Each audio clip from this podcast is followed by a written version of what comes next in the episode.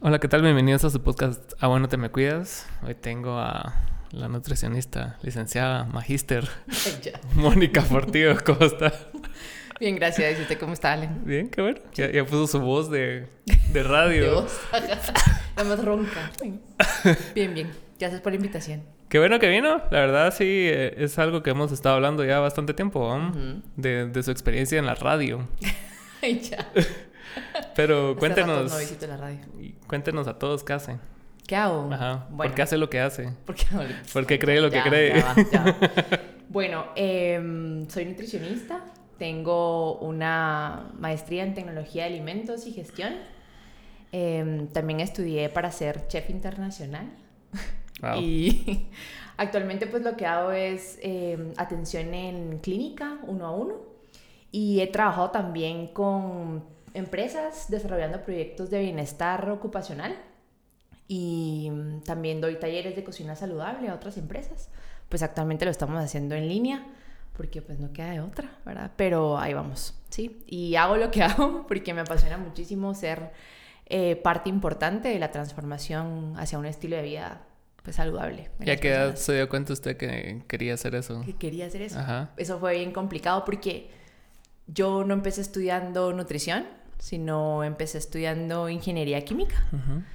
Y fueron dos años en donde luché muchísimo con que no estaba cómoda pues estudiando para eso. Pues. Entonces, em, pues tomé la decisión de cambiarme de carrera. Fue algo bien complejo para mí porque te- le tenía mucho miedo a mis papás, porque me estaban pagando la universidad y era Claro. como, eh, ya no me está gustando lo que elegí. Entonces... Que eso es bien difícil, ¿verdad? Porque, o sea, quiera que no, o sea, cuando a uno le pagan las cosas, uno tiene la presión añadida de que Claro. se, tiene que comprometer a esa Ajá, carrera. Ajá. Imagínese tener un compromiso a los 18 años de Sí, eso. sí, sí, sí. Está- Sí, está- era bien complejo porque encima empecé la universidad pequeña, digamos. Yo siempre fui, eh, empecé a los 17 años, siempre fui como la pequeña de siempre. todo. Entonces, creo que la decisión, pues no estaba tan, tan fuerte ahí, ¿verdad? Hablé con mis papás y bueno.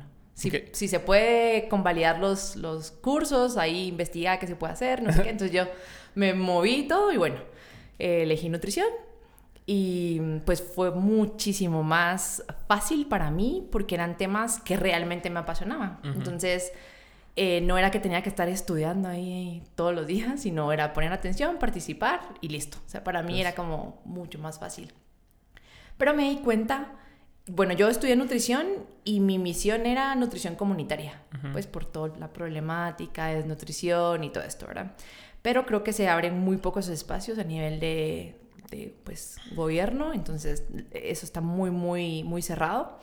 Y la primera oportunidad que tuve de, de trabajar con, pues ya pacientes como tal, fue en la Liga contra la Obesidad y el Sobrepeso Mm, que hay una compañera de nutrición, me acuerdo, yo estuve como bien desfasada porque en lo que entré al otro grupo de nutrición, habían nutricionistas ya más avanzadas que se habían atrasado y otras que ya venían en ese año. ¿Y en qué año entró? Entonces, entré en el 2008.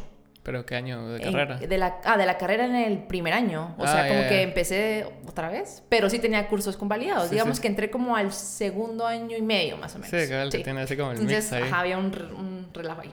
Pero esta fue mi compañera, tal vez como unos dos o tres meses estuvimos ahí compartiendo clases. Y ella fue la que me refirió para la Liga contra la Obesidad y el Sobrepeso. Ujú. Y yo no mucho que quería porque no era como lo que estaba buscando como tal.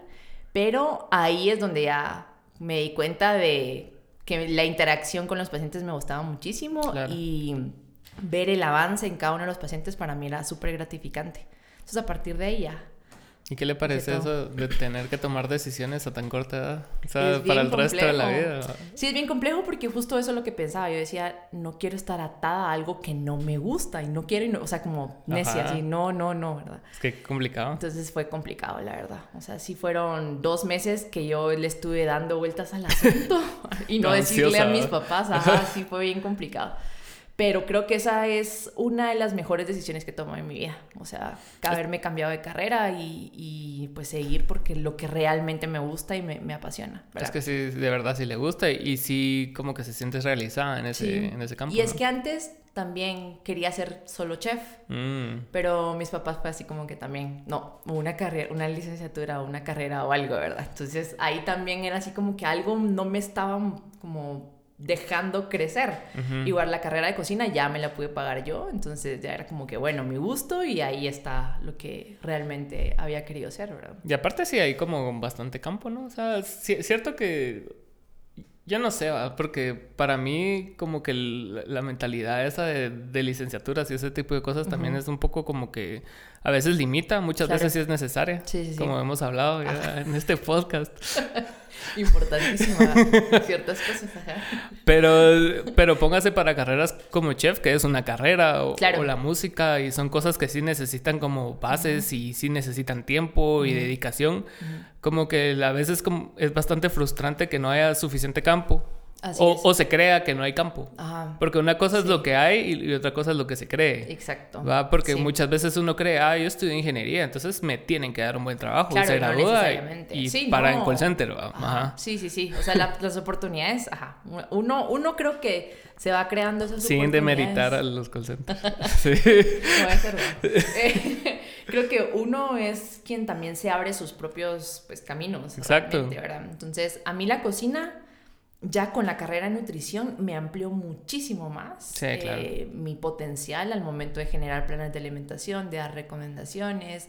De ahí ya con la maestría, pues ya fue como una amalgama ahí de estudios que me permitieron pues ser muchísimo más consolidada en lo que hago pues. Es que sí, sí, sí, sí es importante también en nutrición como estar siempre como updated con, con la información. es súper importante, ajá, porque está en constante cambio realmente. Y como todas las ciencias pues. Y otra cosa que le iba a comentar y preguntar acerca, de la lega de la obesidad. O sea, en, ese lugar fue donde usted agarró como el callo para ver paciente tras paciente y ver... era una carga fuerte. Y, ahí cómo era, o sea, era como... No, o sea, no sin sonar despectivo, pero así como un nutricionista de gimnasio, de que usted viene y pesa, mide, ah, va, entonces quites el pan. Sí, ajá, o sea, era, por ejemplo, le un sábado de 7 en la mañana a 12 del mediodía, cada media hora paciente, paciente, paciente, paciente. Entonces, realmente era bien corto el tiempo que uno le puede dedicar a la consulta como tal y el plan de alimentación era entregado en el momento. Entonces, las modificaciones se hacían casi que hablándole al paciente, ajá, y imprimiendo el plan, ¿verdad? Entonces, eh, llega realmente también a cerrarnos en nuestras capacidades. Pues, sí, solo maquila. Exacto. Ajá. Entonces fue una de las cosas que a mí ya me empezó a desesperar, como año y... Yo estuve trabajando para ellos como dos años y medio más o menos. Em, pero era de las cosas que yo sí no quería seguir haciendo, pues como un trabajo tan corto eh, para todo lo que se puede hacer en una consulta ya de una hora, más o menos, que es lo que dedico yo ahora con mis pacientes. ¿Y cuál es el, o sea, cuál es la finalidad de lugares así? O sea, solo como que llenar la casilla de que hay nutricionista sí, o, sí, ah. ajá. O sea, habíamos varias nutricionistas y nos dedicábamos a eso. Eh, manejaban precios relativamente cómodos, pues. entonces como que se abrían las posibilidades, pero el servicio no era tan, tan bueno, ¿verdad? Como tal. Es que sí, o sea... No, se puede, o sea... No, no se puede tanto volumen y... Demasiado. Y encima dar calidad. Imagínese cuántas horas tendría que haber estado ahí para ver todos los pacientes así con un tiempo... Un buen tiempo, digamos. Sí, o, sea, o sea, se reduce. Se 20 horas. no, todos los fines de semana ahí. Sí, sí, no, era, era, era era cargado, la verdad. Pero fue una muy linda experiencia, aprendí muchísimo, sobre todo a quitarme el miedo a la interacción con el paciente, ¿verdad? Que eso es bien complejo, porque no, no lo enseñan en, en la universidad, pues. no, obvio que no, eso lo trae. Ajá, ajá. Es que lo bonito de la nutrición es que es, hasta cierto punto es indispensable, pues, o sea, porque todos comen, o sea, y, y, tiene bastantes campos, o sea, puede ser así como algo más como estético o algo de salud, orientado a deportes, entonces es un campo que siempre está en movimiento. Sí, sí, sí, sí. Y en, y en eso, como usted le gusta mucho los deportes, ¿no? Ajá. ¿Y cómo, cómo, empezó como en ese mundo deportivo o siempre ha estado en él? Siempre, yo creo que desde pequeña eh, en el colegio pues nos ponían a elegir algún deporte eh, yo elegí básquet y así me estuve casi por los últimos o sea, como unos ocho años estoy practicando básquet. Después me pasé a voleibol, después me di cuenta que también me gustaba el fútbol. Entonces fue una mezcla ahí bien fuerte. Adicional, eh, con mi familia también íbamos a nadar. Entonces creo que eso siempre ha sido desde chiquitita. Em, de ahí, cuando ya me gradué del colegio y me pasé a la universidad, me metí al gimnasio. y De ahí ya no pude ir al gimnasio y me quedé más o menos como dos años y medio sin hacer deporte pero siempre hacía material en mi casa, ¿verdad? Y de ahí ya me metí a deportes como el flag football, que fue lo que me volvió al mundo del, del, deporte en equipo. Mm. Y ahí me fui. ¿Y qué tal el deporte en equipo? ¿Le gusta o no? Me gusta, por ratos, pero eh, sí es demasiado compromiso. Sí. Creo que lo habíamos platicado, ¿verdad? De, de, mm, que pues no soy solo yo, sino es la responsabilidad con el equipo pero ganar y, hacer lo mejor posible por el equipo también es, gratificante. Y eso como cuesta, como que, agarrar seriedad en, ese tipo de actividades deportivas por lo mismo, por la misma creencia de que, ah, como es deporte no es serio, o como es música no es serio. En serio, ajá. Y, y, es algo que sí, que sí me choca bastante porque se ve en en bastantes personas en bastantes áreas de la vida. Entonces, sí, sí, sí. A la hora de ser puntuales, a la, hora de ir a entrenar, ensayar o lo que tengan que hacer, siempre... O sea, yo me acuerdo de una anécdota que me contaron una vez, no, no sé si me la contaron ya, o sea, tengo tanta información en mi cabeza de tanto que consumo que no sé, pero o lo vi en YouTube, lo, no sé, la cosa es de que la historia cuenta que, había una banda en, en Saturday Night Live. Entonces en Saturday Night Live ensayan toda la semana para el fin de semana. Entonces si usted va a tocar en ese fin de semana, eh, usted es, parte de los ensayos, ¿no? Sí, pues. Ajá, entonces está el host, así como que no sé qué tal, y, tocaba.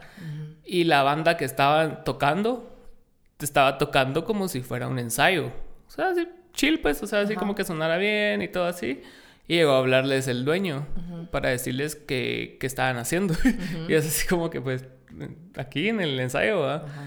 Sí, pero, o sea, ustedes tienen que ensayar como tocan. Como que si fuera el día Ajá, evento. Y, eso pasa con los deportistas de alto rendimiento. Cuando, cuando se dejan llevar un poco con la dinámica es cuando bajan el rendimiento. Porque es así como, ah, bueno, no es partido serio, entonces voy a darle suave. Y después ya cuando quieren dar esa marcha extra en el partido ya no ya lo tienen. ya no hay conexión. Ajá. Sí, es que es bien fuerte porque, va, regresando a lo de los deportes desde pequeña yo no fui como abanderada de clases como tal, pero sí fui abanderada en deporte. Mm. Entonces, y eso era eso, ¿verdad? Era estar siempre en los entrenos, ir a todos los partidos y así, y pues estar presente, ¿verdad? Entonces creo que esa disciplina siempre ha estado y siempre es importantísima, así como usted decía, en todas las áreas, porque si no, pues uno no evoluciona hacia dónde quiere ir, pues es, es, es importante, porque póngase yo, o sea, si, si, tengo entrevistas o cosas así, o sea, yo, yo llego siempre antes, aunque sea una entrevista eh, super X, ¿va?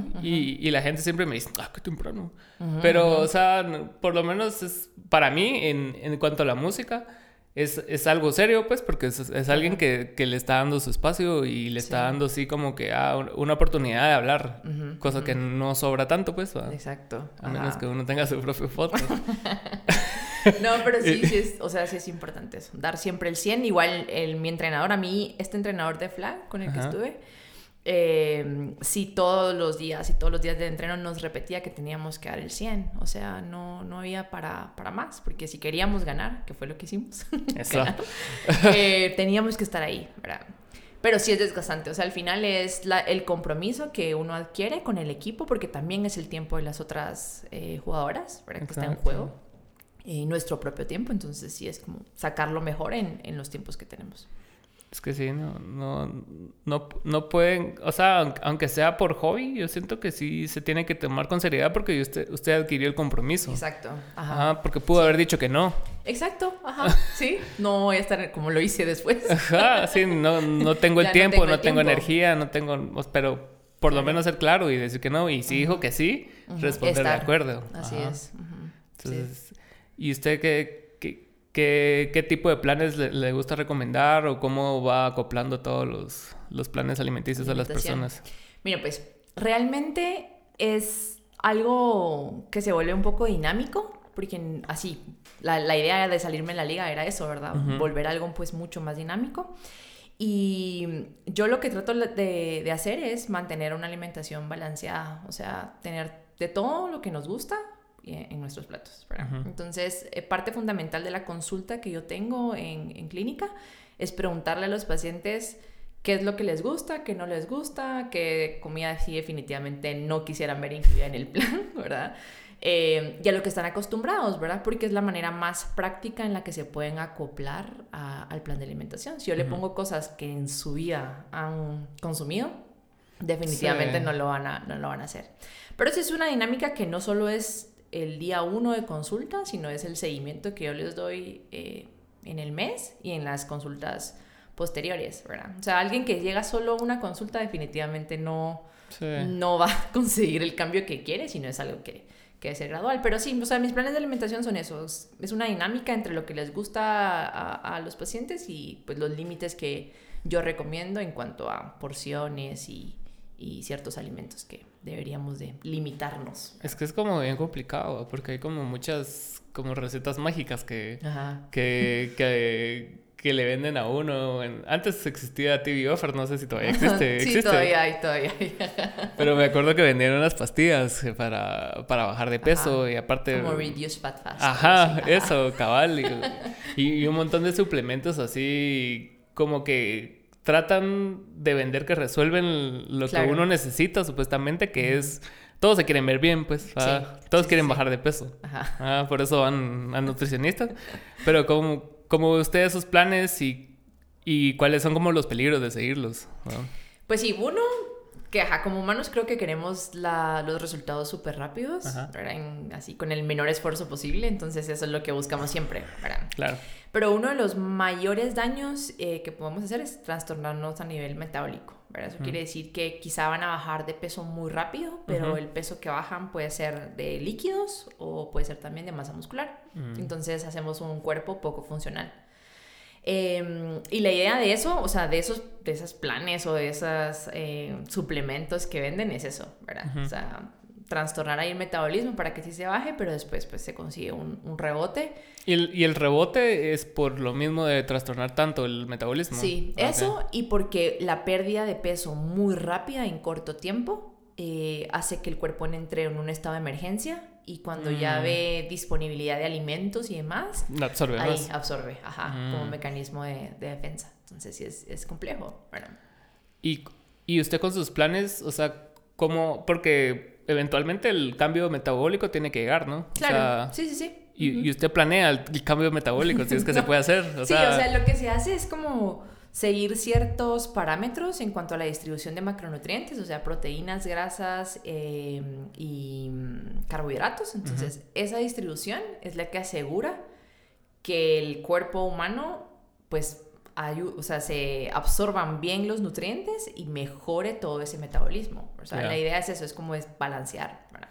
Sí, pues no, no venir y quitarse todo de una vez y descompensar al cuerpo. Sí, porque he tenido pacientes que me dicen em, que nunca creyeron que iban a bajar de peso con frijoles y con tortillas, pues, ¿verdad? O sea, dentro del plan de alimentación.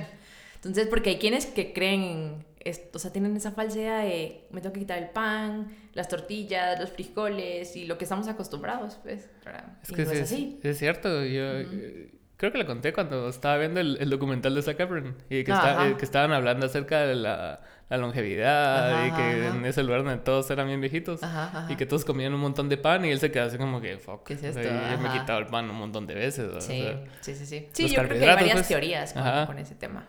¿Y cuáles son las teorías, Mónica? como la dieta cetogénica. no, o sea Usted tiene algo así personal con la dieta cetogénica, entonces vamos a abordarlo ahorita. Mire, pues es que el tema de la dieta cetogénica, que viene también como una variante de la dieta de Atkins. Esa fue la primera, vamos. Sí, entonces es como la, que más se conoce. Ok. Atkins. Em, pero es bien complejo porque lo que recomiendan con la dieta cetogénica es no consumir más de 25 gramos de carbohidratos al día. Entonces hay que tomar en cuenta que los carbohidratos pues no son, son los, las harinas como tal, sino también se incluyen las frutas y los vegetales. Entonces en una dieta cetogénica 25 gramos lo hemos representado tal vez como una, una manzana y media rebanada de pan, por ejemplo. Eso es lo máximo de carbohidratos y eliminaríamos el resto de frutas y el resto de vegetales y todas las harinas. Prácticamente es carne. Es proteínas Ajá, y grasas. Entonces, mucha grasa. O sea, el 70%... Eh, sí, o sea, entre 70 y 50% de grasa de lo que nos queda, ¿verdad? Y el otro, proteína. Entonces eso complica muchísimo el sistema cardiovascular. Entonces los artículos científicos de las dietas cetogénicas justo demuestran eso, ¿verdad? O sea, si hay una pérdida de peso porque sí se induce una cetosis, que la cetosis es em, formación, ya le, ya le voy a entrar con términos.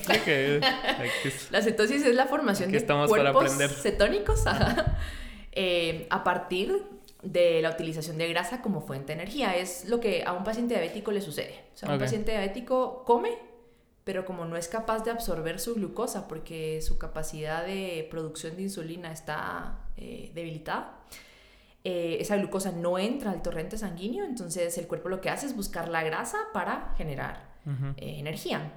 Y en esa generación de energía se van formando esos cuerpos cetónicos. Eh, y cuando el cuerpo identifica cuerpos cetónicos, ahí es donde empieza pues esa pérdida de, de, peso, ¿verdad? Es una pérdida de peso. En un paciente diabético es no voluntaria. Claro. Sí, se pierde muy rápido peso.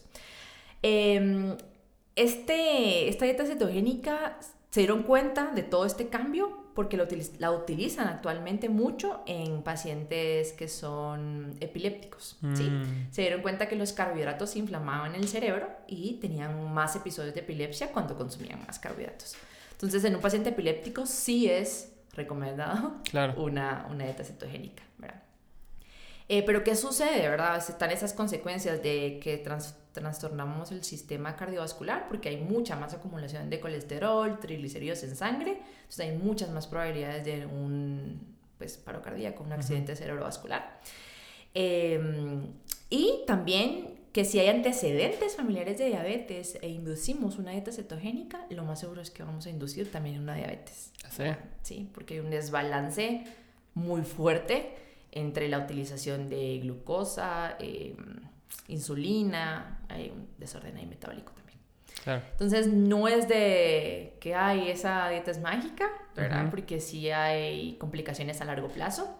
Aparte el sacrificio que supone toda la dieta. Es bien pues, fuerte. ajá. sí, no es algo que se, que se pueda manejar a largo plazo. Sí, dura dos, tres meses. De hecho, eso es lo que recomiendan, ¿no? Cuando uno entra en ese tipo de dietas. Sí.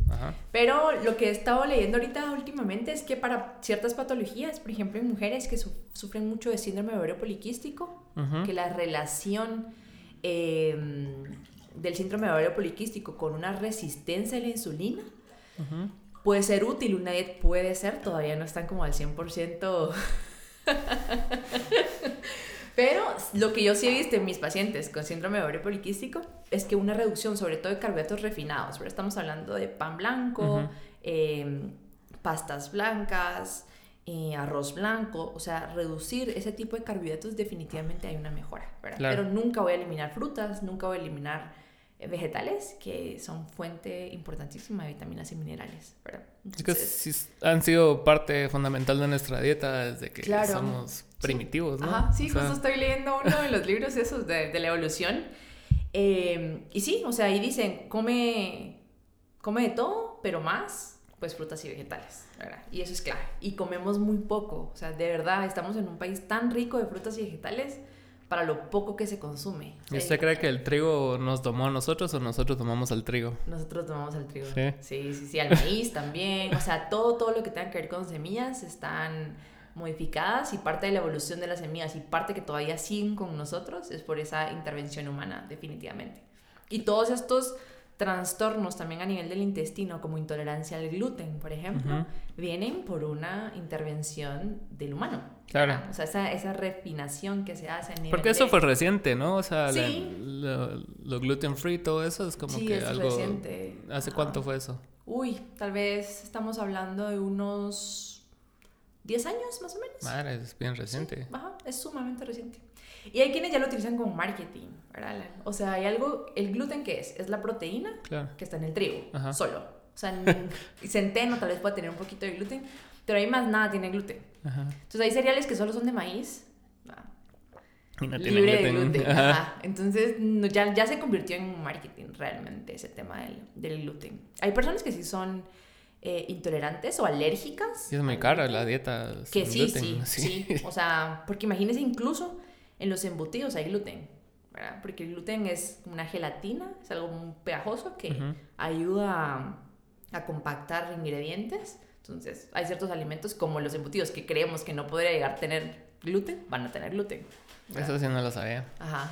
Y usted hablaba acerca, acerca de la inflamación y yo también escuché durante la pandemia que uno de los principales problemas que causaba el COVID era, era que atacaba como las inflamaciones del cuerpo. Claro, sí. O sea, un cuerpo más inflamado es, tiene mayor probabilidad de padecer cualquier tipo de enfermedad. Y por eso afecta más a los obesos, ¿no? Exacto. Ajá. Sí, a quienes tienen sobrepeso, obesidad, a quienes tienen alguna eh, patología, una persona con diabetes, una persona hipertensa también, ¿verdad? Entonces, porque es un cuerpo inflamado. Sí. ¿Y usted por qué cree que hay tantas como dietas tan agresivas como esta keto, como la, la carnívora que estábamos hablando el otro día? Ajá, o sea, porque en, esa carnívora, según sé, el, el, cuerpo, su reacción es como rápida. O sea, si usted solo come carne un par de días, ya le da diarrea. O sea, el mismo cuerpo sí, resiente eso, ¿no? Ajá, porque el, el, primero que desintoxica el cuerpo es el hígado, es el primer órgano que desintoxica el cuerpo. Y después, como resultado, puede haber también un trastorno a nivel de, de riñones, ¿verdad? Mm. Entonces ahí, cuando ya hay un trastorno a nivel de riñones, ya hay un desequilibrio hídrico y ahí, puede haber diarrea y hay un montón de cosas, ¿verdad? O sea, sí, una carnívora, sí, no. O sea, ni la cetogénica tampoco. Eh, pero sí, o sea, al final, al final es eso, es que buscamos soluciones rápidas para algo que venimos haciendo por mucho tiempo igual, ¿verdad? O sea, el hábito, por ejemplo, incluso el hábito del sueño puede eh, estar íntimamente ligado con nuestra capacidad de mantener un peso saludable. Y no nos estamos dando cuenta, ¿verdad? Entonces, Em, es algo que yo normalmente sí le doy seguimiento a mis pacientes en clínica, cómo están durmiendo, em, cada cuánto comen, si tienen problemas gastrointestinales o no, o sea, eso es algo bien clave. Y hay gente que solo cree que es de solo perder peso y ya, sino es muchísimo más allá y la raíz del problema viene por, por hábitos que, que no hemos logrado manejar desde que somos adolescentes o, o, niños, pues también. Y, qué curioso que haya mencionado eso, porque yo estaba viendo una, una conversación ahí con este Sanjay Gupta, el de CNN, y, y cabal, o sea, lo que mencionaban era acerca de las vacunas, que, que que la premisa de las vacunas antes de que saliera era que iba a resolver todo. Y como nosotros como personas queremos el quick fix, ¿va? O sea, como la dieta keto, la dieta carnívora, y queríamos así como que eso cambiara todo, todo. Radical. Y realmente no, no es así, o sea, también están los problemas que underline que, que, son peores, ¿va? así como con la poca alimentación y, y, no hay métodos tan preventivos como para atacar ese tipo de enfermedades y por eso si, si pasa otra pandemia en seis meses, nos va a atacar igual, porque, o sea, nadie cambió nada. ¿va? La mayoría de personas lo que hicieron fue como, va, nos escondemos del virus, pero igual seguimos comiendo ¿qué mal. Estoy haciendo? Ajá, Ajá. Entonces, en ese caso, ¿qué cosa, como, qué se podría hacer? O sea, pero eso ya es como algo más gubernamental, ¿no? Es algo como sí, que... Sí, o sea, sí, pues son políticas públicas que se pueden manejar también. O sea, vemos eh, pioneros en este tema, como México y Chile, que sus políticas públicas han ido cambiando a lo largo de, estos últimos años. No sé si ha visto que ahora los etiquetados de productos que vienen de México ya traen sus alto en grasa, alto en azúcares y eso son cambios a nivel de salud pública que han ido implementando. Em, pero sí, definitivamente yo no he visto, por ejemplo, en lo que sube el gobierno, realmente cosas que vayan a favor del cuidado pues, de la salud como tal. Es que todos, es, yo creo que es el, problema, que, que, todos son estadísticas de miedo más no soluciones. Y es así como vacunate, vacunate, vacunate, vacunate, vacunate. Y, y, sí, y sí entiendo que, que en una pandemia no, no hay tiempo para para convencer a todos de un cambio alimenticio. Claro. Porque se tiene que atacar rápido el problema. Sí, sí, sí. Pero también sí siento que sí debería haber como que ciertos planes alternativos de, o sea, como que... Pero también estamos en Guatemala, ¿va? Entonces es, un país como que súper desnutrido. Sí. Y es como que... Tenemos las dos caras de la moneda realmente. O sea, tenemos por un lado una desnutrición bastante alta. En los últimos años igual no se ha, habido, no se ha visto una reducción en, en esos números. Y tenemos el otro lado, pues ahí ya hay muchas personas que, que están sufriendo de enfermedades crónicas, sobre todo diabetes, hipertensión, enfermedades crónicas no transmisibles. Eh, y que no hay, no hay eh, políticas de prevención, que al final, o sea, el, el, el, país gasta muchísimo más en dar medicamentos para diabéticos eh, hipertensos eh, que lo que se podría hacer generando campañas de prevención. ¿verdad? Pero ahí está el negocio. Ese es, ajá, justo, o sea, es bien complejo, realmente. Entonces sabemos que este tipo de temas pues, es bien complejo porque sí, sí es, bueno, un cambio sobre todo de mentalidad eh, en eso. Pues yo realmente sí vi que mis pacientes, por ejemplo, en diciembre, que es un mes bajo para las nutricionistas, se, se olvidan de nosotras, em, para mí no fue un mes tan bajo, o sea, como otros diciembres, ¿verdad? Entonces creo que ahí también eso me puede dar cierta idea de que tal vez, si bien no todos lograron cambiar su perspectiva sobre la salud, ya hay quienes están tomando mucho más en serio pues el, el tema, ¿verdad? De, de cuidarse. Es que yo siento que sí hay bastante awareness, pero siento que también solo llega a un mismo sector. Claro, eso sí. Ah, eso sí. Entonces es como que bien complicado porque ese sector es el que tiene más acceso a información y, o sea, hasta cierto punto tiene cierto nivel como social y de privilegios que le permiten llegar a esa información. Claro, sí. Y también es complicado como que tratar de implementar estas, estas acciones a personas que tienen otras necesidades. O sea, es como la pirámide de Maslow. Entonces, usted solo quiere sobrevivir, ¿qué le va a importar que va a comer? O sea, claro.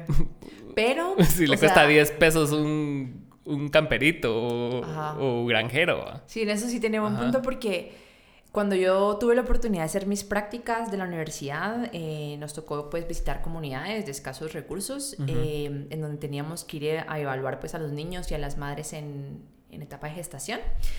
Y mm, quizá no es que no tengan el poder adquisitivo, ¿verdad? Como para cuidar su alimentación, sino la educación pues no existe, ¿verdad? O sea, digamos, ellos preferían gastar en frituras, en gaseosas, en alcohol que comprar leche, huevos, que igual estaba, porque la, la disponibilidad está. Hay quienes también, hay comunidades muy lejanas en donde la, ni existe la disponibilidad de alimentos, eh, tanto chatarra como buenos, pues tampoco, o sea... Yo me acuerdo que fui para Halloween, fui a, a San Pedro y fui por una vía alterna toda fea.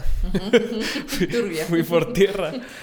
Y había, había una parte que era todo tierra y la, y la subida era así como que, o sea, empedrada, con tierra, todo mal. Y ahí habían personas viviendo. O sea, o sea, y, la última tienda que yo había visto era así muy lejos.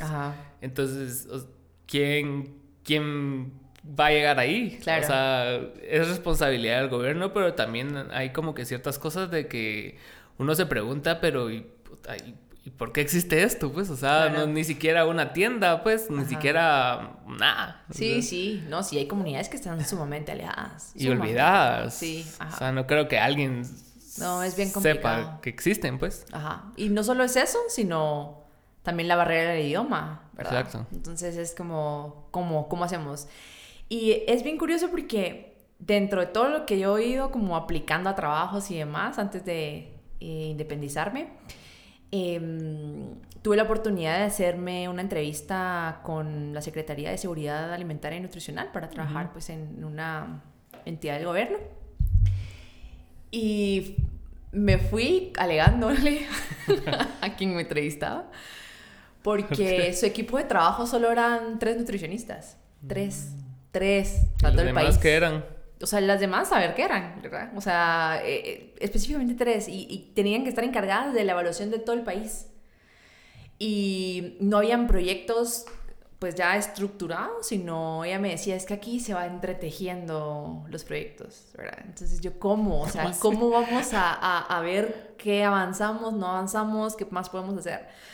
Fue terrible la entrevista realmente, pero o sea, ahí uno se da cuenta con, por qué estamos como estamos, ¿verdad? O sea, desde eh, que hay muy poco profesional en, en, el gobierno destinado a atacar ese punto en específico, ¿verdad? los programas son bien cortitos, no tienen seguimiento, eh, los cambios en los ministerios y demás también van bloqueando ese avance en los proyectos, entonces es No, el, gobierno sí es, terrible. Es complicado porque sí es como, como House of Cards, o sea, literalmente House of Cards. Entonces, si usted mueve una pieza, quiere decir que todo se va a ir para abajo. Exacto. Entonces, como estábamos hablando de las medicinas y, los visitadores médicos y los doctores que se benefician de esos visitadores médicos y, de los proveedores de medicinas al Estado que, que se las venden más baratas, pero, o sea, siempre hay como un gancho por ahí. Entonces, es como que si usted quiere atacar un problema, se va a dar cuenta de todo el cagadero que hay detrás. Exacto, sí, ajá. O sea, al final uno, al, menos yo como nutricionista, yo me frustro muchísimo. Eh, y voy viendo esos números de nutrición aguda y crónica aumentar. Y es como, ¿qué, ¿qué, más se puede hacer? Y también hay otros organismos, pues no gubernamentales, que han, que han hecho más de algo pero no todos son 100% confiables, porque de nuevo viene qué, estoy ganando, ¿verdad? Es como que qué voy a ganar con esto, o sea, hay muchos intereses también. Em, pero, ajá, o sea, esa problemática de, la nutrición está bien fuerte, bien, bien fuerte. Todo, ¿no? O sea, sí, Y, y, después como que tratan de auditar como otros países, como Estados Unidos y cosas así, o sea, no específicamente la nutrición, sino que otras instancias más arriba de ello. Y, al final también siempre vienen a imponer intereses. Entonces es así como que nunca, nunca hay data que usted diga, ah, esto es como que confiable. Y por lo menos hay un consenso de bastantes doctores y científicos que dicen, ah, bueno, esto, es lo que está pasando. Exacto, sí, es bien. Ajá, porque no sabemos hacia dónde. Igual Guatemala no tiene la, la cultura de investigación. Entonces en ningún ámbito realmente se conoce cómo estamos. O sea pues no hay datos. No sabemos cuántas personas tienen diabetes. y se tiene que basar en México y en Chile para tener una para ir viendo más o menos, ¿verdad? Es como que, ah, bueno, esto se puede hacer. Entonces es, bien complicado. Muy poco, muy poco estudio de, de Guate. ¿Y eso por qué es? Porque no hay cultura de investigación. O sea, también las universidades, de cierta manera, no promueven la investigación como tal, ¿sí? Em, donde estudié realmente, sí nos proyectan como a investigar más todo lo que tenemos que hablar, o sea, al menos yo me dedico pues, a todo lo que tengo que decir y voy a decir, tiene que estar científicamente comprobado, ¿verdad? No puedo estar inventando cualquier cosa y no puedo estar leyendo una revista cualquiera y decir las cosas que digo. Eh, pero nos lo enseñan, a, a, uno nos enseña como a revisar todo ese mm, material científico, pero no a investigar. O sea, si se da cuenta, muy pocas universidades cuentan con doctorados aquí en Guatemala. Sí. Entonces, a partir de ahí, que es donde nos dedicamos a la investigación, a partir de ahí es donde ya acortamos mucho de esa brecha de investigación, ¿verdad? O sea, sí, definitivamente nos urge investigar más sobre nuestro país. Sí. Es que sin datos es como que, o sea, ¿a dónde va? O sea, ¿a dónde vamos? o sea, no tiene información, es como que... Sí, es bien complicado. Sí, qué complicado, la verdad. Sí, porque yo estaba, estaba viendo cabal con este, con este doctor Sanjay Gupta y, o sea, y, sacaban datos y eran datos así como que eran consensos internacionales sacados de la WHO, de la CDC y aparte de ellos, de esos dos organismos, habían más científicos así como de Alemania y de todos lados del mundo donde, donde sí se busca ciertas como que congruencias en lo que dicen como para ir en cierta dirección. Sí, sí, sí. Sí, nosotros realmente nos basamos en organismos internacionales, pero sobre todo, por ejemplo, en FDA eh, y en la Organización Mundial para la Salud. Entonces, en base a eso, pues ya damos las recomendaciones. Pero son recomendaciones generales al final. Claro. O sea, no estamos enfocados en el país como tal. Las necesidades son distintas, pues. ¿Y, ¿Y por qué cree que se da mucho ese, ese fenómeno de, de doctores que, que, hacen recetas? O sea... como así, para nutrición. O sea, doctores que se para, para nutrición, perdón. Em, pues creo que todos, todos están haciendo la lucha, ¿verdad? En lo que sea.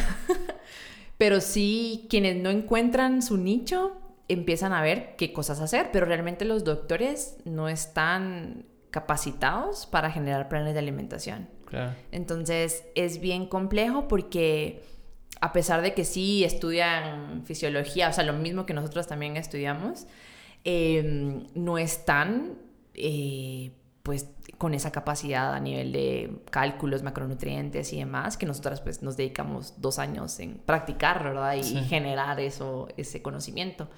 Em, y dentro del código ético ellos no deberían de hacerlo. Entonces también es, importante porque están violando el código ético. Claro. Entonces, eso. Es que es complicado. Da mucho miedo. Sí, porque se, presta mucho como en, diferentes áreas también como que salirse como que de lo que le compete, o sea. Sí, al menos que haya estudiado, o sea, su especialización haya sido nutrición, que serían los nutriólogos, ¿verdad? Que son, fueron médicos y estudiaron especialización en nutrición. Ellos, pues obviamente, ¿verdad? Tienen su especialización. Claro. Pero médico general, que empiece a dar planes de alimentación, es como, pues, para eso estamos nosotras, ¿verdad? Sí, claro. Sí. Es como que si yo me metiera con el trabajo en químico biólogo, digamos. o sea, eso no debería de ser así. Sí, claro. Es que qué complicado, o sea, como que todo, todos los entramados que hay adentro de, de, cada rubro. Ajá. Sí, es que se pueden ir confundiendo porque también que platicábamos en el gimnasio, por ejemplo, los entrenadores personales también dan ahí su, su recomendación. Eh, y justo yo estoy dando clases em, para una, un diplomado de entrenamiento físico y administración de centros deportivos y tienen un par de clases de nutrición, ¿verdad? y platicamos un poquito de nutrición deportiva y ahorita estamos hablando de un tema de mm, cambios en los hábitos de, de, los, de las personas o los pacientes, ¿verdad? Pero sí les dejo como el punto claro que ellos no deberían de estar recomendando ni haciendo planes de alimentación porque eso ya va eh, pues enfocado para el trabajo de una nutricionista, ¿verdad? Pero el ampliarles a ellos el conocimiento eh, y porque ellos son la primera persona a la que la el paciente o el que está ahí en el gimnasio se acerca y pues, confía, claro. Entonces, que ellos tengan bien clara la información, creo que me hace a mí pues sentirme más segura.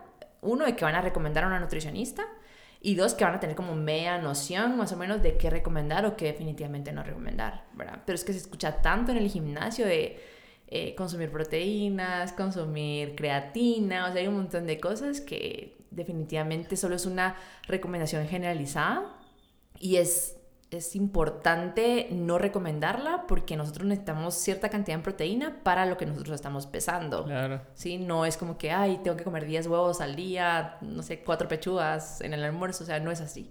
Y no solo en el gym, porque si usted sigue el contenido así en internet. Ah, bueno, este, también. En todos lados pasa. Y yo, yo, me acuerdo en el, en el 2020 y yo estaba siguiendo un chavo que se llama Jesse James West y al otro Chris Carey, al que le enseñé. Entonces, este Jesse James West es. Eh, él se dice bodybuilder, pero realmente no. O sea, es, un chavo fitness.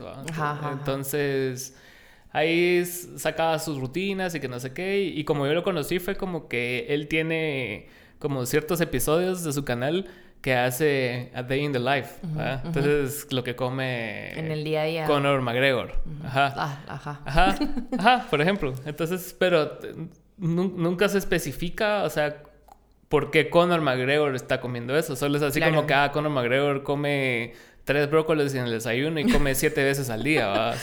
Porque Mark Wahlberg come como siete, ocho veces al día. Claro, sí. Y se levanta desde las cuatro de la mañana. Tiene un metabolismo súper acelerado. Ajá, ajá, Pero, o sea, Mark Wahlberg tiene una edad, tiene una, su rutina de ejercicios, o sea, todo, todo, todo. Porque este también hace las rutinas de ejercicios, pero, o sea, ¿qué, qué tan qué tan realista puede ser, porque incluso cuando él hace sus propias comidas y todo eso, o sea, nunca se menciona como que la, la relación entre la cantidad de la comida que él consume con el peso, con el peso la, edad, el tamaño. Sí. sí, o sea, al final son recomendaciones demasiado generalizadas, demasiado. Entonces ahí sí se puede incurrir. O sea, las personas ven algo y es como que Ay, yo me quiero ver como él, entonces voy a hacer, voy a tener, o sea, hacer todo lo que esa persona hace, ¿verdad?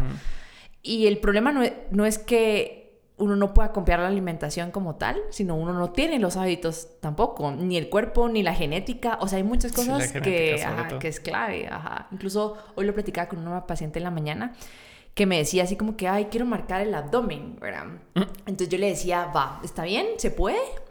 Hay riesgos en nosotros las mujeres porque si tenemos eh, porcentajes de grasa muy bajos, también podemos tener trastornos en nuestro ciclo menstrual y eso pues no, no nos beneficia en nada.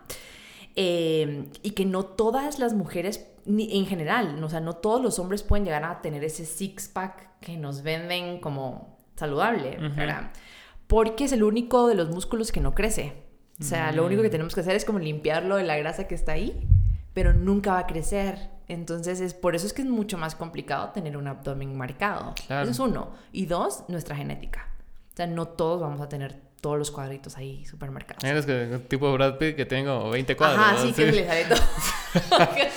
no, definitivamente eso, o sea, tenemos que tener bien claros que cada uno en lo individual, su cuerpo es distinto, ¿verdad? Y lo, las redes sociales, qué bueno que lo, lo mencionó porque es algo que también trabajo mucho a partir del diplomado que estudié de psicología y psicopatología de la nutrición y de los trastornos en la conducta alimentaria a partir de las imágenes y de lo que vemos en el día a día y de lo que nos están em, pues promocionando como un ideal de la belleza, que ha cambiado a lo largo del tiempo como todo. Y eso causa trastornos alimenticios y, muchos desbalances. Exacto. Ajá. Entonces, podemos inducir anorexia, por ejemplo. Y tampoco no sabemos qué tan retocadas están las fotos. Exacto. incluso ellos dicen, o sea, los artistas así como que, ah, puta, ese ni soy yo, pues, o sea, es así que... Exacto, ajá, ya hay muchos artistas que están cambiando todo ese, ese paradigma, pero sí es importante que, que se...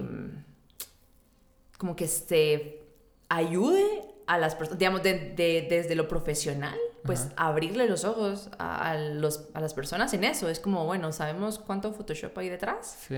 Hay em, operaciones, ¿verdad? Hay bypass, hay, o sea, hay un montón de cosas que se puede hacer las personas para, uno, bajar de peso así abismal y dos, verse realmente como nos muestran que sería un cuerpo bello, ¿verdad? O un cuerpo perfecto, un cuerpo saludable, pero ¿qué, ¿qué está detrás? Heteronormado. ¿qué, está, ¿qué, está, detrás de eso? O sea, ¿qué, qué, y qué trastornos también pueden haber detrás de una persona que nos vende que lo que está haciendo es saludable? Sí, o sea, es bien complejo. Sí, porque, o sea, póngase una persona que tiene curvas usualmente tiene como que cierto porcentaje de grasa. Claro. Y, o sea, usted ve a Kylie Jenner y es así como que abdomen Super plano, gran trasero y todo. Exacto. O sea, ah, sí, hay operaciones, pues. Claro. Sí, yo, yo, incluso, cabal, hasta eh, ese mismo año, por, por este mismo chavo, conocí a otro que, que, le, que le, dicen Dr. Greg, que tiene una vocecita toda así, y es doctor, y, es, y también está involucrado en fitness y en, fisiculturismo. Y, él tiene también un segmento dentro de su canal que habla acerca de Natty or Not. Entonces, como desmitifica a todos los actores de Hollywood. Ajá, ajá. Que todos están en esteroides. Más de algo. Ajá. Sí. ah, esteroides. Todos inyectados. La, la, gran mayoría de actores que usted mira así con el cuerpo no, incluyendo a, a, Superman. Ajá, ajá. no, no y, y, lo, que él, lo que él compara es como que como ellos empezaron claro. y, y, la genética que se les nota así solo de verlos versus lo que más adelante fueron. O sea, Henry Cavill sí tenía una, una genética que, que sí se prestaba para, para crecer, ser grande, pero no tanto. Pero no tanto. Ajá. Y también Tom Hardy, póngase, Tom Hardy era así todo flaquito y era así como que y de la nada, claro. Entonces eh, él, saca así como que, o sea, sí, sí hay cosas que por genética y por cosas sí se pueden trabajar, porque hay, hay unas que sí son naturales, ¿no? Pero, o sea, para llegar a ciertos tamaños y a, cierta definición, o sea, o sea, sí necesitan un impulso. Claro, Entonces, como desmitificar eso es como bastante importante también, porque, o sea, uno crece con el ideal y después como que no llega y se frustra. Y, y, no contempla como que los diferentes factores, aparte que son millonarios. Ajá, exacto. Justo esto platicamos también con la paciente porque decíamos, ¿cuánto tiempo no dedican a hacer ejercicio? Uno, ¿verdad? No es que trabajen así ocho horas diarias en una computadora, ¿verdad? O sea, los hábitos son completamente distintos. Eh, la capacidad que ellos tienen para transformar su cuerpo con elementos que son ergogénicos también, o sea, no los tenemos nosotros al alcance. Em, y hay un montón de cosas que tenemos que cuestionarnos, ¿verdad? Pero si el profesional no empieza a cuestionar eso y permanece como en esa línea de que sí, todos tenemos que tener cierto peso o estar por debajo de, cierta, de cierto porcentaje de grasa, eso es seguir como en el... En el alimentando e, esa, esa incapacidad de ver que todos somos distintos, pues. Que es complicado porque yo, yo he seguido así como documentales de equipos de, de foot y aunque me gusten o no, y, y, usted ve las instalaciones de esos equipos, sobre todo en Europa. sí, no, ajá. Es inalcanzable. O sea, o sea, ahí desayunan y ahí les controlan el peso, les ponen GPS para ver cuánta, cuánto ¿Qué es lo que líquido, cuánto, corren. Ajá. Y si se lesionan, hay como 20 masajistas y hay cámaras criogénicas y... Sí, tienen todo, pues. Ajá. O sea, incluso psicólogos enfocados en el deporte trabajan con, con clubes así grandes, pues. Exacto, es que sí es indispensable y no está al alcance de todos. O sea, porque aquí es o, paga nutricionista o paga psicólogo. Ajá, sí, sí, sí. si tiene para los dos es así como, ah, la madre, sí le va bien. Sí, va bien. sí, sí, sí, o sea, eh, por eso es que le digo, o sea, tal vez yo no es que le vaya a dar una consulta nutri eh, perdón, de psicología, no, sería ético, no debería. ¿verdad? No debería eh, darles eh, consultas psicológicas pero sí tocarle, o sea, como que cuestionarle un poquito, ¿verdad? Y yo lo que hago, tengo una compañera con la que hemos hecho el último live que hicimos, eh, ella es psicóloga, y yo lo que hago es referirlos, ¿verdad? A, psicólogos, porque sí, en definitiva, eh, es importante eso, como estar seguros de, de quiénes somos y hasta dónde podemos llegar con nuestras herramientas, ¿verdad? Porque si no se puede hacer magia tampoco. Y en cuanto a ese tema que usted ha mencionado ahorita de, de los hábitos, o sea, ¿cómo, ha ido usted como aprendiendo acerca de los hábitos más allá de leer y todo? Pues poniéndolos en práctica, básicamente. Sí. Sí, o sea... Me estaba leyendo Atomic Habits. Sí, también. Qué buen libro, léalo, léalo. Em, pero sí, o sea, lo de los hábitos es bien curioso porque es algo, lo platicamos también la vez pasada, ¿verdad? Que es algo tan simple, pero tan complejo a la vez, ¿verdad? Porque cambiar la forma en la que hacemos ciertos, ciertas actividades que ahora hacemos automáticas, cambiarlas e inyectarles esas barreras para ya no seguirlo haciendo si es un hábito malo, o eliminar esas barreras para hacerlo más frecuente si es un hábito bueno.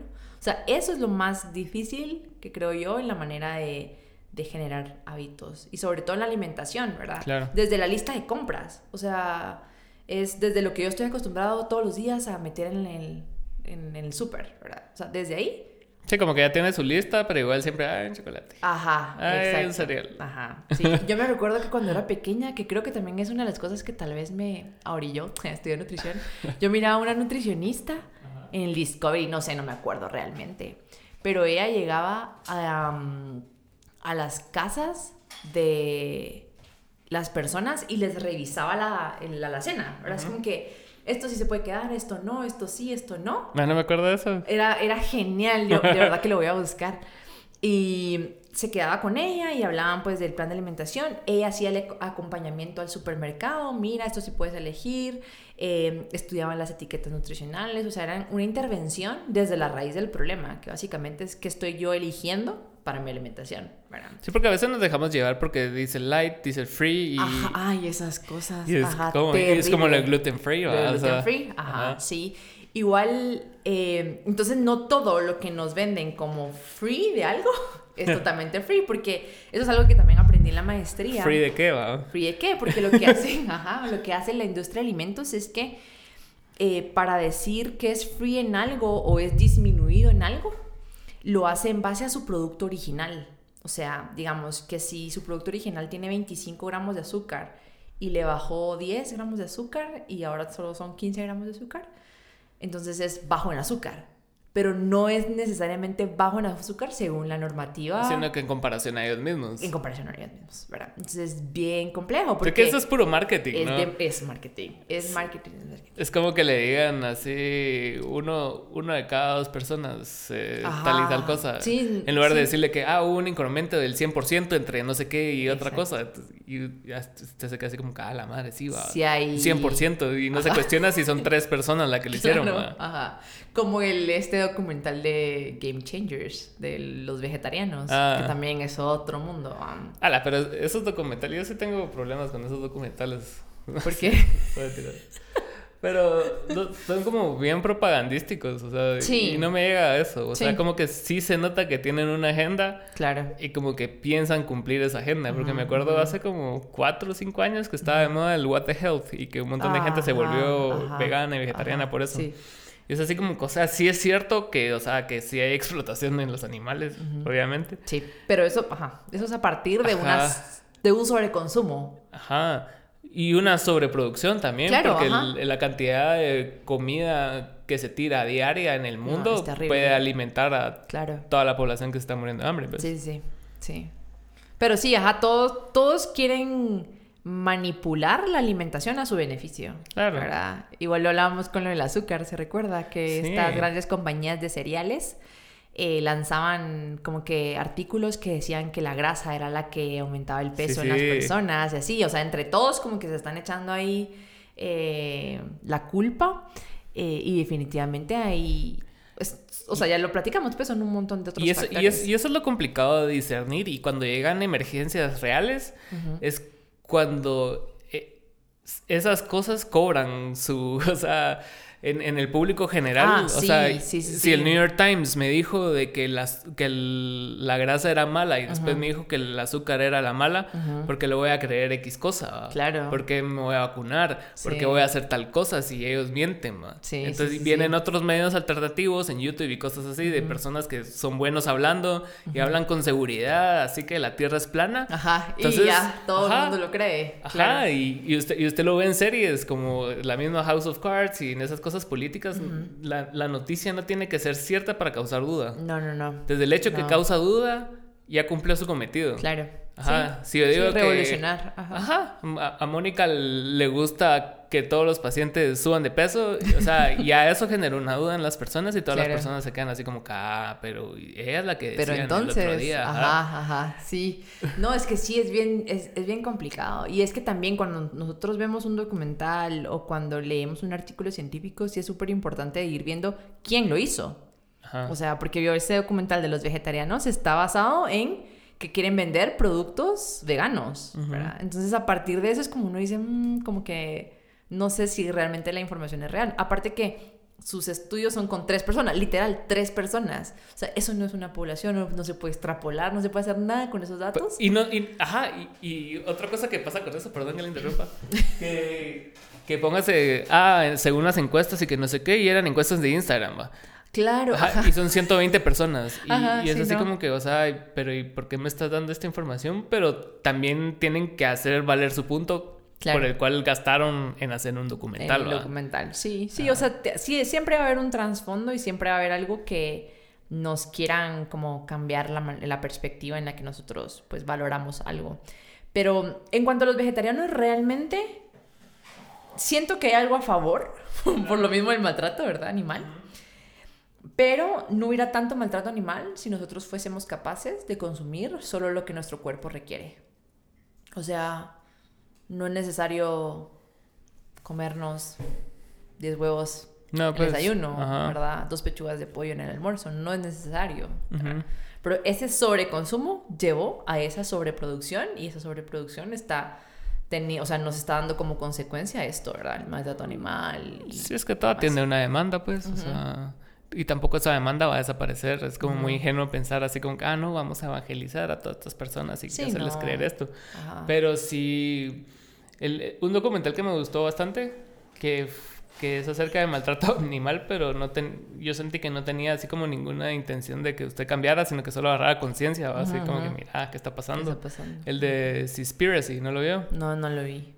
Bien fuerte. Sí. Porque habla del del maltrato de los animales del océano, o sea, de la caza de atún y, salen así como que la mar acorralando delfines para ah, matarlos porque los delfines se comen las pescas que ellos hacen. Entonces por eso usted en las latas de atún ve que son libres de asesinatos a delfines, una cosa así. Sí, pues, ajá, No es que tengan carne de delfín, sino que matan a los delfines para que los delfines no se coman esos atunes. Ah, qué fuerte. Y cuando pescan a todos, pescan tiburones y todo, y si pescaron delfines, los tiran muertos, pues, o sea, es así como que ya, agarramos a todos los atunes que necesitamos. Ajá.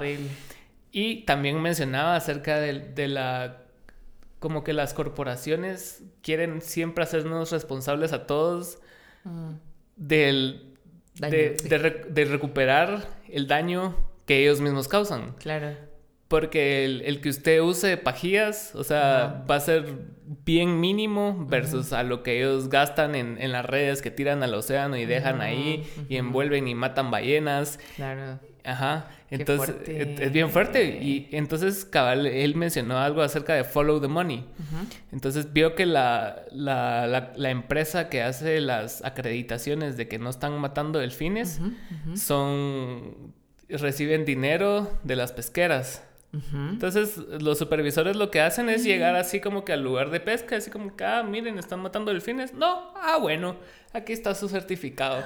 Y se van. No, puede ser. Y, las mismas empresas, así como, no, es Greenpeace, pero su similar en ese tipo, también reciben dinero de Samara. Entonces él fue a cuestionarlos y la gente solo se ponía toda incómoda y, y lo echaban y cosas así.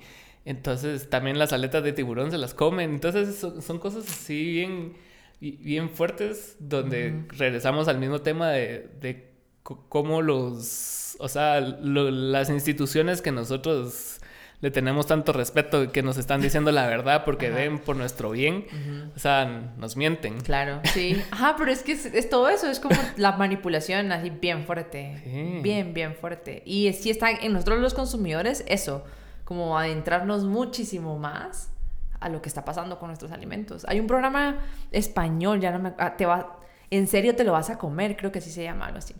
Y lo que hace este señor que es periodista, investiga, o sea, todo, todo, todo lo que tenga que ver con, con alimentos, el procesamiento de los alimentos y demás.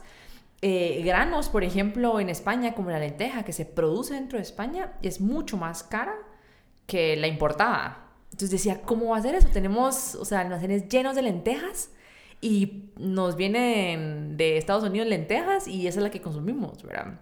Entonces, ¿cómo es que Estados Unidos, por ejemplo, como productor o otros países como productores, llevan también a un extremo toda esa producción de granos básicos, ¿verdad? Pero no sabemos si hay o sea, genéticamente modificados, si hay uso de fertilizantes, mm. todo eso que no valoramos como consumidores, porque lo que nos importa normalmente es el precio, ¿verdad? Pero entonces es como ok, este es más caro, pero ya está uno, eh, pues lo, lo, produce el país en donde estoy viviendo y por tanto tiene menos procesos químicos también dentro de él. Sí, porque no tiene que exportarse al otro lado. Exacto. Imagínese toda esa exportación, cuánto, cuánta huella de carbono va a producir. O sea, solo eso, ¿me entiendes? Como, ajá, me da mucha rabia, la verdad.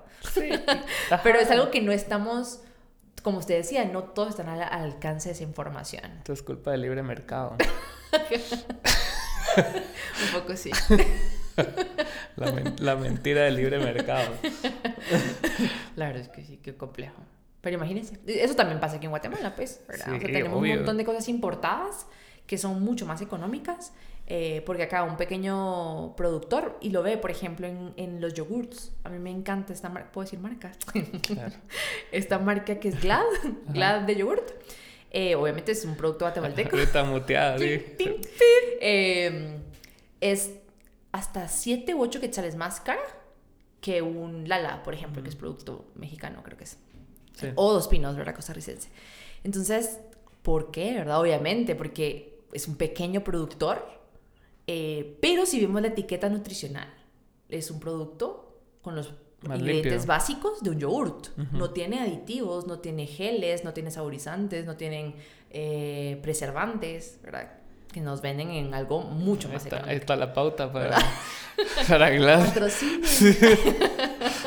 Patrocinen Sí, pero, o sea, también hay un hummus de acá que como me gusta, que se llama hummus. Ah, sí, hummus, hummus. Ajá, sí, que, sí, que se ve así también igual. Sí, ajá. Y esa, esa, ellos también tienen como aparte proyectos eh, que van a mejorar todo este tema de la desnutrición en Guatemala. Entonces es un proyecto bastante, bastante completo. Y lo dicen las etiquetas, sí, por cada vez que consumas esto. Exacto, va para no sé Eso es súper, súper bueno. Pero sí, o sea, va a ser siempre un producto más caro, ¿verdad? Porque son pequeños productores.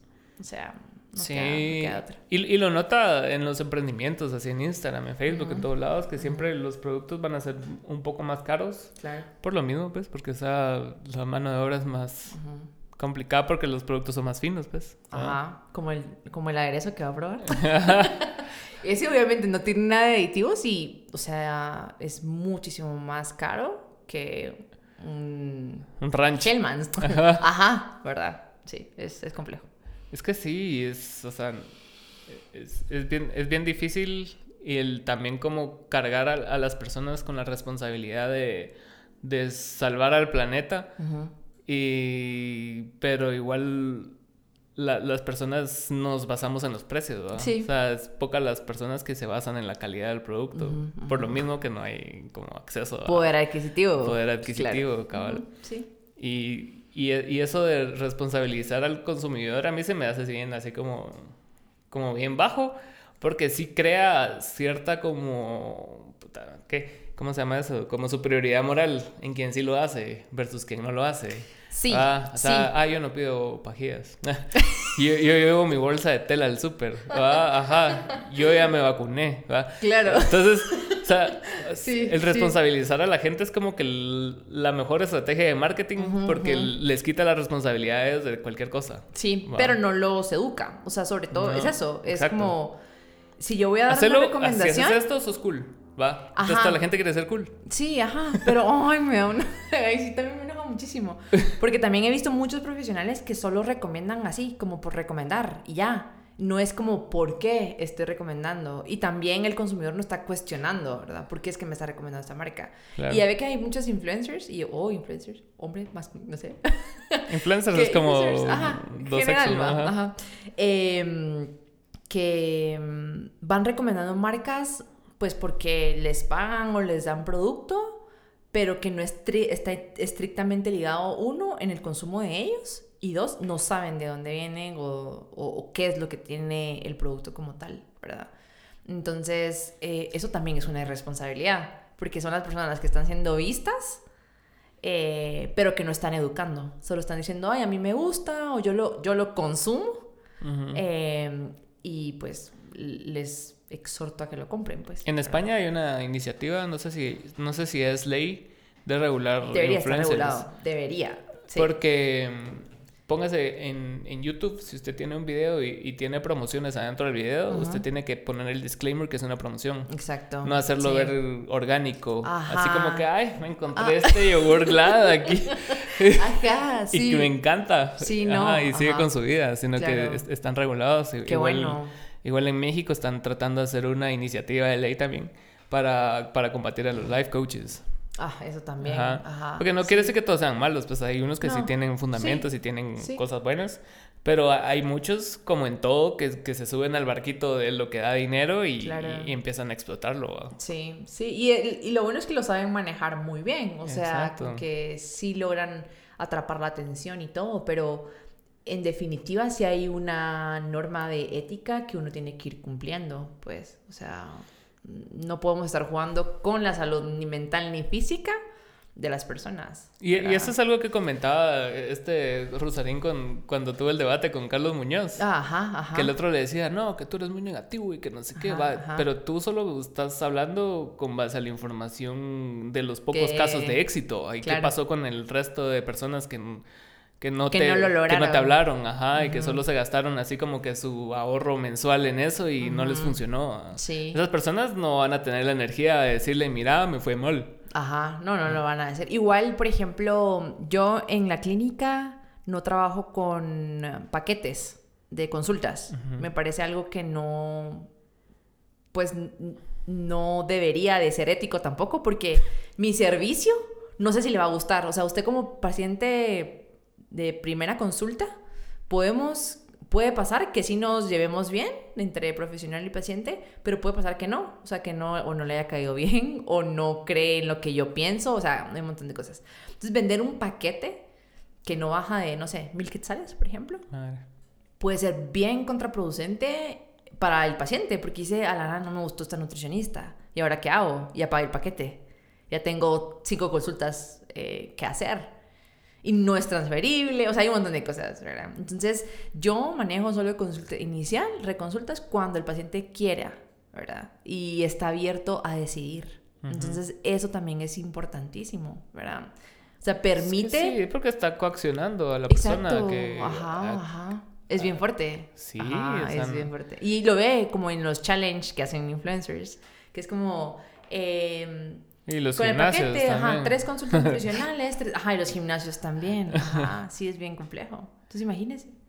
Sí, porque, no sé, es como que todo... Cada partimos del, del, de, la, de la misma necesidad de como de, de vender y tener exposición y de que ser rentable y hacer dinero y hustle y todo eso. Sí, ajá, sí, no, no, no. Ajá. Pero y- yo siento Y que... se juega mucho con, con, con, la, con la salud de las personas, ¿no? o sea... sí. O con lo que las personas realmente quieren, porque las personas tal vez solo querían probar ir a un nutricionista una vez y fue así como, ah, esta mira no es mía. No es para usted. Mac todo el día. Igual el psicólogo, ¿verdad? También es como si yo me siento cómodo o no me siento cómodo yendo a un psicólogo. Si yo quiero probar para ver si me siento mejor con un psicólogo hombre o una psicóloga. Claro. O sea, es, es importantísimo que esté en las manos de la persona decidir si quiere seguir o no en un proceso, ¿verdad? Porque muchas es veces no se, no se avanza en el proceso por esa falta de química, por esa falta de entendimiento, de que tal vez Sí. usted tiene las mejores intenciones como profesional, pero a la otra persona no, no le gusta su manera de dar el mensaje y está bien, pues. ¿no? Sí, ajá, que eso también me costó aprenderlo a ¿Ah, sí? medida que avanzaba, así antes. En, en todo lo que tenga que ver con salud, en gimnasios y en todo, hay una tasa de deserción bastante alta, Sí. bastante alta, porque no todos están... en Enero es momento- como que Ajá, el- súper alto. ajá. Pero no todos están en en el mismo punto del cambio. O sea, e- eso del cambio también es súper interesante, que los, el proceso del cambio no todos vamos a entrar en el mismo punto, ¿verdad? Ujú. Hay quienes ya van a tener trabajado algo, hay quienes es esto es lo que no he hecho nada, ¿verdad? Y hay otros que ya hicieron una vez y vuelven, ¿verdad? Em, ¿Qué le estaba diciendo antes de eso? De la- Deserción. ah, de la tasa de deserción. Entonces, em, pero es que, ¿por qué le quería decir eso? Porque estábamos hablando del, o sea, de la química del, del nutricionista y el psicólogo Ajá. y después usted empezó a hablar de... De la tasa de deserción. Ajá. Ah, va, sí. Entonces, por ejemplo, digamos, em, que la persona tiene, no sé, cuatro consultas y solo se las puede gastar en dos, en dos meses, digamos, y le pasa más de algo, no sé, eh, se- su presupuesto cambia, eh, hay Ay, muchas cosas. Entonces... em, eso sí es, es bien complejo. Ya me recordé por qué estábamos hablando de eso. Que me costó entender porque la gente no Mm, volvía. sí, sí, sí. Ajá. Entonces yo pensaba que era yo. Era así como Era personal. que, no, que algo estoy- no estoy haciendo bien. O sea, ¿qué, qué, qué hacer, va? Y después ya me empecé a investigar sobre qué pasaba y justo me, me di cuenta de eso, ¿verdad? De, de la tasa de deserción. Eh, y también otras cosas que yo fui implementando, como el seguimiento, o sea, hay varias cosas que le permiten a la persona como mantenerse o sentirse de cierta manera cuidada e importante en, en su proceso. Ujú. No dejarla así como que ahí nos vemos en, en el mes siguiente, ¿verdad? Entonces, eh, al inicio sí me echaba como mucha la culpa de que, ay, no, tal vez no soy buena nutricionista. Y después ya me di cuenta que, pues, no era yo, ¿verdad? Eran las personas que no estaban dispuestas en ese momento al cambio. Porque quienes los veo en enero súper emocionados, en marzo se despiden de mí, pero vuelven en julio, por ejemplo, ¿verdad? Ajá. Ya con una forma de vida muchísimo más estructurada, o sea, ya cambios también personales y todo eso. Es complicado. Y también no tomárselo personal debe ser difícil, ¿no? Porque difícil. sigue siendo usted. ¿va? O sea, Ajá. no es así como que es bien ah, difícil. es la persona, sino que ah, soy yo. Sí, Porque sí. me odia.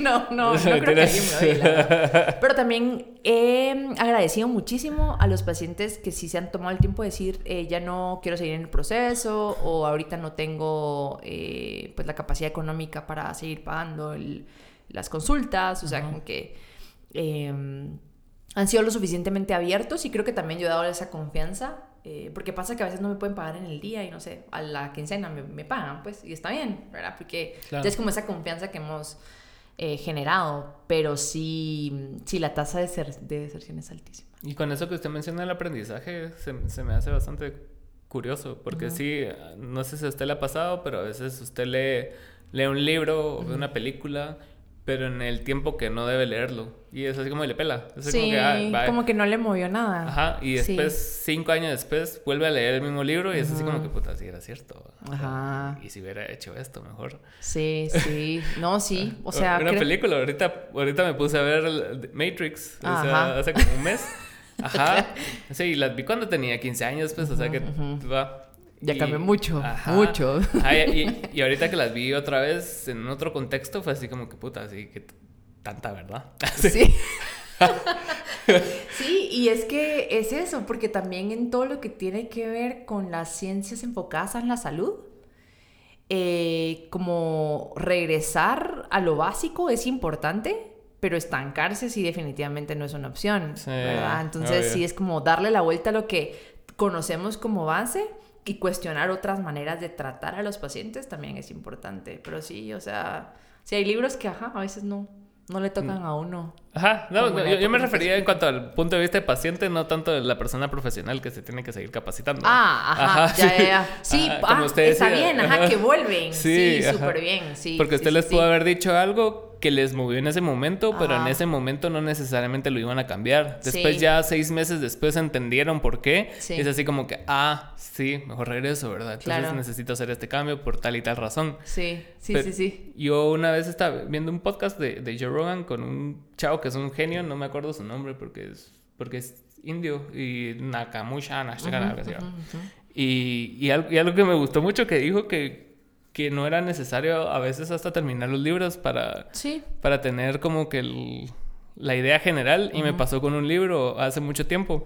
Porque yo me acuerdo cuando, cuando, cuando salí del centro de rehabilitación y, empecé a ir a grupos de, de, de 12 pasos, a mí no me, a mí no me, no entendía como el, el, porqué de esos 12 pasos. O sea, era así como que, qué putas. O sea, me, estás diciendo esta guía que tengo que ir del 1 al 2, del 3 al 4 hasta el 12.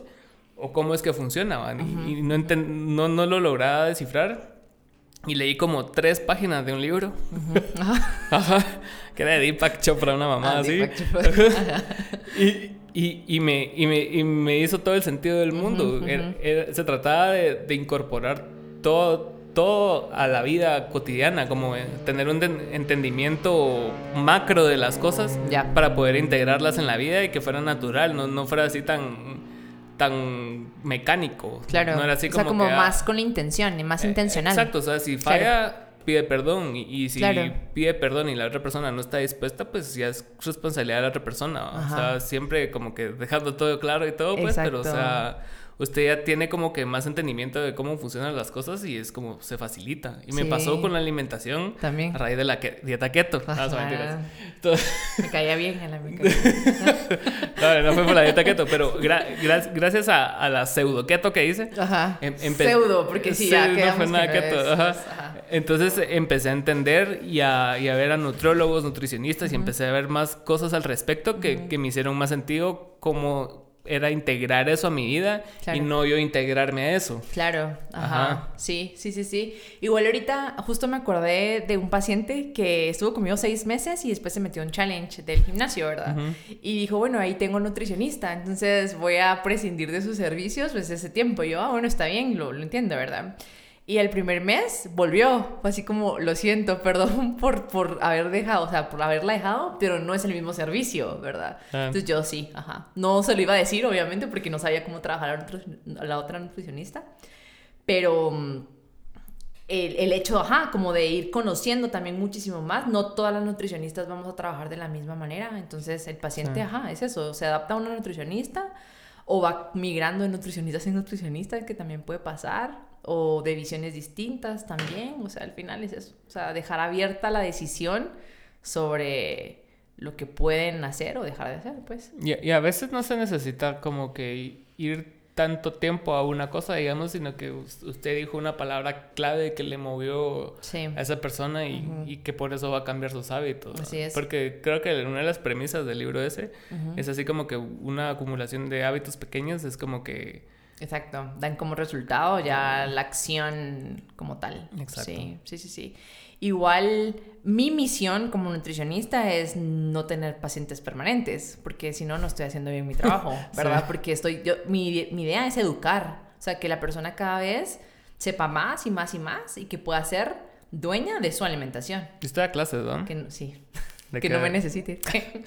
eh, de nutrición como tal, di clases en una academia de cocina eh, de nutrición y ahorita estoy dando hoja en el diplomado que le digo de entrenamiento físico, también nutrición deportiva y modificaciones en el estilo de vida. ¿Y qué tal? Bonito. ¿Se le gusta dar clases? Sí, pero no en línea. me gusta más la interacción, pues, en físico como tal. Pero sí, me gusta muchísimo educar y siento que A partir de ahí también he aprendido muchísimo más, porque definitivamente me toca, pues... Repite sus conceptos. Generar información. Ajá. Igual me pasó cuando estuve trabajando para um, Me Shop, que es como muy parecido a, Conozco. Agency, marcas, perdón, em, que me tocaba educar a la fuerza de ventas para que quienes estaban en las tiendas fueran capaces de explicar qué era un producto, cómo funcionaba y con qué otros productos se podían combinar para generar una mayor venta. Todo era venta, ¿verdad? Em, pero era eso, como investigar producto por producto y darles pues las clases a ellos, ¿verdad? Y ahí también aprendí muchísimo sobre suplementos. Eh, hay unos que sí definitivamente hay una base científica sólida y hay otros que es como mm, no, no son tan buenos, ¿verdad? Entonces eh, me tocaba decirlo porque era parte también de que ellos estuvieran eh, educados, pero aún así un chico de, una de las tiendas vendió demasiados productos quemagrasas, ¿verdad? Y generó una gastritis bastante, bastante fuerte al, a la persona. Ah. Entonces yo, no puede ser. Y eso lo aprendimos, o sea, era algo que era, o sea, sí es como bien, bien... Em, es que si son productos de salud sí se necesita capacitación y no solo vendedores. No solo vendedores, exacto. Entonces, y... complicado. Sí, o sea, del equipo creo que solo había una chica que era nutricionista o que estaba estudiando para ser nutricionista y ahí los demás pues eran estudiantes, no sé, administración o algo así. Entonces, obviamente los conceptos ellos los tenían como bien básicos, ¿verdad? Mi misión era educar, educar, educar, educar, para que ellos tuvieran como la mejor. ¿Y, y por qué esos proyectos no son más continuos? O sea, como, o sea, como que el Vitamin Shop, esta tienda o GNC o cualquier tienda, como que implemente eso como algo fijo. O sea, yo sé que los gastos y todo, pues, pero o sea... Ajá, incurren en demasiado, demasiado gasto esas capacitaciones. Y que no todos están dispuestos al aprendizaje, Alan. No, eso es cierto. Porque ellos contrataron vendedores. Sí. O sea, sí tienen capacidad de vender, ok, sí. Pero realmente está vendiendo algo bueno. Y es que también es importante que si usted quiere que la persona vuelva a comprar su producto, usted le tuvo que haber recomendado, uno, un buen producto y dos, que la combinación con el otro producto que le quiso vender sea adecuada. Claro. Porque imagínese, le hizo daño. Esta persona ya va a esparcir ahí que no, que no sirven, que no saben recomendar. O sea, también es importante que... El hígado ahí Dañándose. Dañándose. Intoxicado. Pero sí, o sea, a mí la educación para mí es, es clave, ¿verdad? O sea, para, tanto para aprendizaje como profesional y estar en constante actualización como para mis pacientes. Y cuando lo aplica se da cuenta del conocimiento que tiene también, ¿no? O sea, sí, así como que tiene un marco de referencia a las cosas que sabe y las cosas que no sabe. Exacto. Porque muchas veces uno entra como en, en ciclitos así de entrar en un solo tema y es así como que se queda uno en ese tema y después se da cuenta uno que ya dejó... ¿Y qué pasó con lo, con todo lo demás? Sí, sí, es bien complejo, sobre todo porque los pacientes que yo veo en clínica, em, la mayoría, la mayoría llegan porque quieren bajar de peso, la mayoría. Pero hay quienes quieren aumentar de peso. Mm. Hay quienes quieren mejorar sus niveles de glucosa. Hay otros que les acaban de diagnosticar hipertensión, por ejemplo, y necesitan un plan de alimentación más estructurado. Em, pero son como ciertas patologías como muy similares entonces, si usted ya tiene identificados los patrones. Como que, ajá, ¿qué pasa? ¿Cómo se cambia? Y todo eso. Pero llega más de alguien así con algo, no sé, un lupus, por ejemplo, o algo así, es como, hey, acá. Sacar el libro, ¿eh? Vamos a sacar, exacto, ajá, me toca sacar el libro, porque realmente es eso, o sea, sí, uno se enfrasca como en las mismas cosas y ahí está. Pero esos son los casos que más me llaman la atención, porque yo es algo que sí definitivamente vi en mis clases, ¿verdad? Pero que no tengo tan, tan fresca la información y que en este preciso momento seguramente hay artículos nuevos que hay que revisar sí o sí, que no fueron los que estudié pues durante la carrera, ¿verdad? Entonces, eh, pero ajá, como que esas enfermedades que no son tan comunes los sacan a uno de lo que normalmente pues conoce en, en enfermedades crónicas. Pero eh, eso me parece muy... A mí me encanta ver eso como, como colaboraciones. No sé por qué me gusta tanto, la verdad. Ajá. ¿Cómo así como con colaboraciones? Como usted con Sushi o con, con esta ah, tienda. o como, no sé, Muriel con Saúl. Como ver colaboraciones en, en, en, ámbitos que uno no espera colaboraciones. Ajá, ajá. Y creo que sí hacen como que dan el mensaje a públicos más diversos. Claro, porque sí. O sea, si usted espera como que su mensaje tenga más amplitud necesita como montarse en estos carritos que son estas marcas para que llegue. Claro, sí, sí, sí. O sea, sí es importante. O sea, como que ir uniendo los conocimientos, eso es clave, ¿verdad? Y no ser tan egoístas con lo que uno maneja y demás. Que es absurdo, al final es salud, ¿no? O sea, salud pública. Sí, ajá, ajá, es eso, es salud pública. Y mientras llegue a más, a más eh, personas, pues mucho mejor. ¿Y cuáles para usted fueron como las, las, claves de la crisis de la pandemia en cuanto a alimentación? O sea, de, de, ver tantas personas que, se murieron por esta enfermedad y que, que las comorbilidades eran eran obesidad y eran trastornos que sí se pueden trabajar, o sea... Ajá, que pudieron haberse prevenido sobre todo, o sea, eso fue lo, lo más fuerte para mí. Eh, algo que también me llamó mucho la atención es que hay, o sea, la deficiencia de vitamina D, eh, que también está como eh, precursor de COVID, em, me alarmó mucho porque Guatemala es uno de los países en donde hay muy poca deficiencia de vitamina D porque estamos súper expuestos al sol. Claro. Pero ¿qué, ¿qué, nos dice eso también? Que un sedentarismo, ajá, uno, desnutrición y un sedentarismo bien fuerte, porque si la gente no sale, o sea, y no salía antes y después con el COVID, entonces ese sedentarismo se... Y eso va a ser peor, ¿no? Terrible, terrible. Entonces, eh, ver obviamente los cuerpos que estaban inflamados, ¿verdad? Ver que las personas que se murieron, la, mayor, la mayoría fueron obesos o con sobrepeso, eso nos dice algo, o sea, nos está diciendo algo y es bien importante, no, no porque físicamente no se ha aceptado, no, o sea, la no, es, no, es, el tema. Que, es que también están los, mis marcadores bioquímicos y tampoco tenemos esa cultura de una vez al año por lo menos ver cómo están mis marcadores, ¿verdad? Cómo está mi vitamina D, cómo tengo el colesterol, los triglicéridos, cómo está mi glucosa, ¿verdad? He tenido pacientes, yo hago pruebas rápidas de glucosa y colesterol en la clínica y pacientes que no sabían que tenían colesterol alto, ¡tim! alto. Y cuando fue la última vez que se hizo un examen, nunca me he hecho un examen. Y yo, ¿qué? Entonces es como que bueno, referirlo, ¿verdad? Y ahí ya estamos haciendo un trabajo de prevención. Pero, o sea, mi trabajo es hormiga realmente, Alan, porque es como que uno entre tantos que puede haber encontrado, ¿verdad? Entonces son cosas que también es bien importante porque no sabemos cómo estamos por dentro, ¿sí? Y lo físico no nos marca realmente nuestra salud. Hay personas delgadas que están por dentro muy mal, que están a punto de un cardíaco y no lo saben. Sí, sus arterias así saturadísimas. Solo porque tienen un metabolismo pero privilegiado. Porque su cuerpo, ajá, o sea, utiliza ahí la energía como, pero no están bien nutridos. Y sobre todo es eso, la, uno, la desnutrición. Y también, tener un sobrepeso no quiere decir que esté bien nutrido.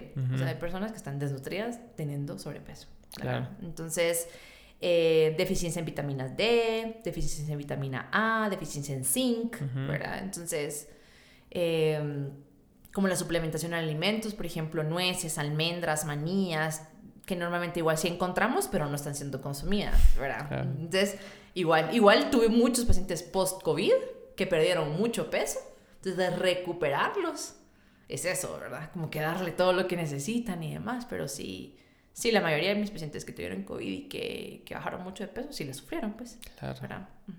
Complicada enfermedad. Pero sí, gracias por haber venido.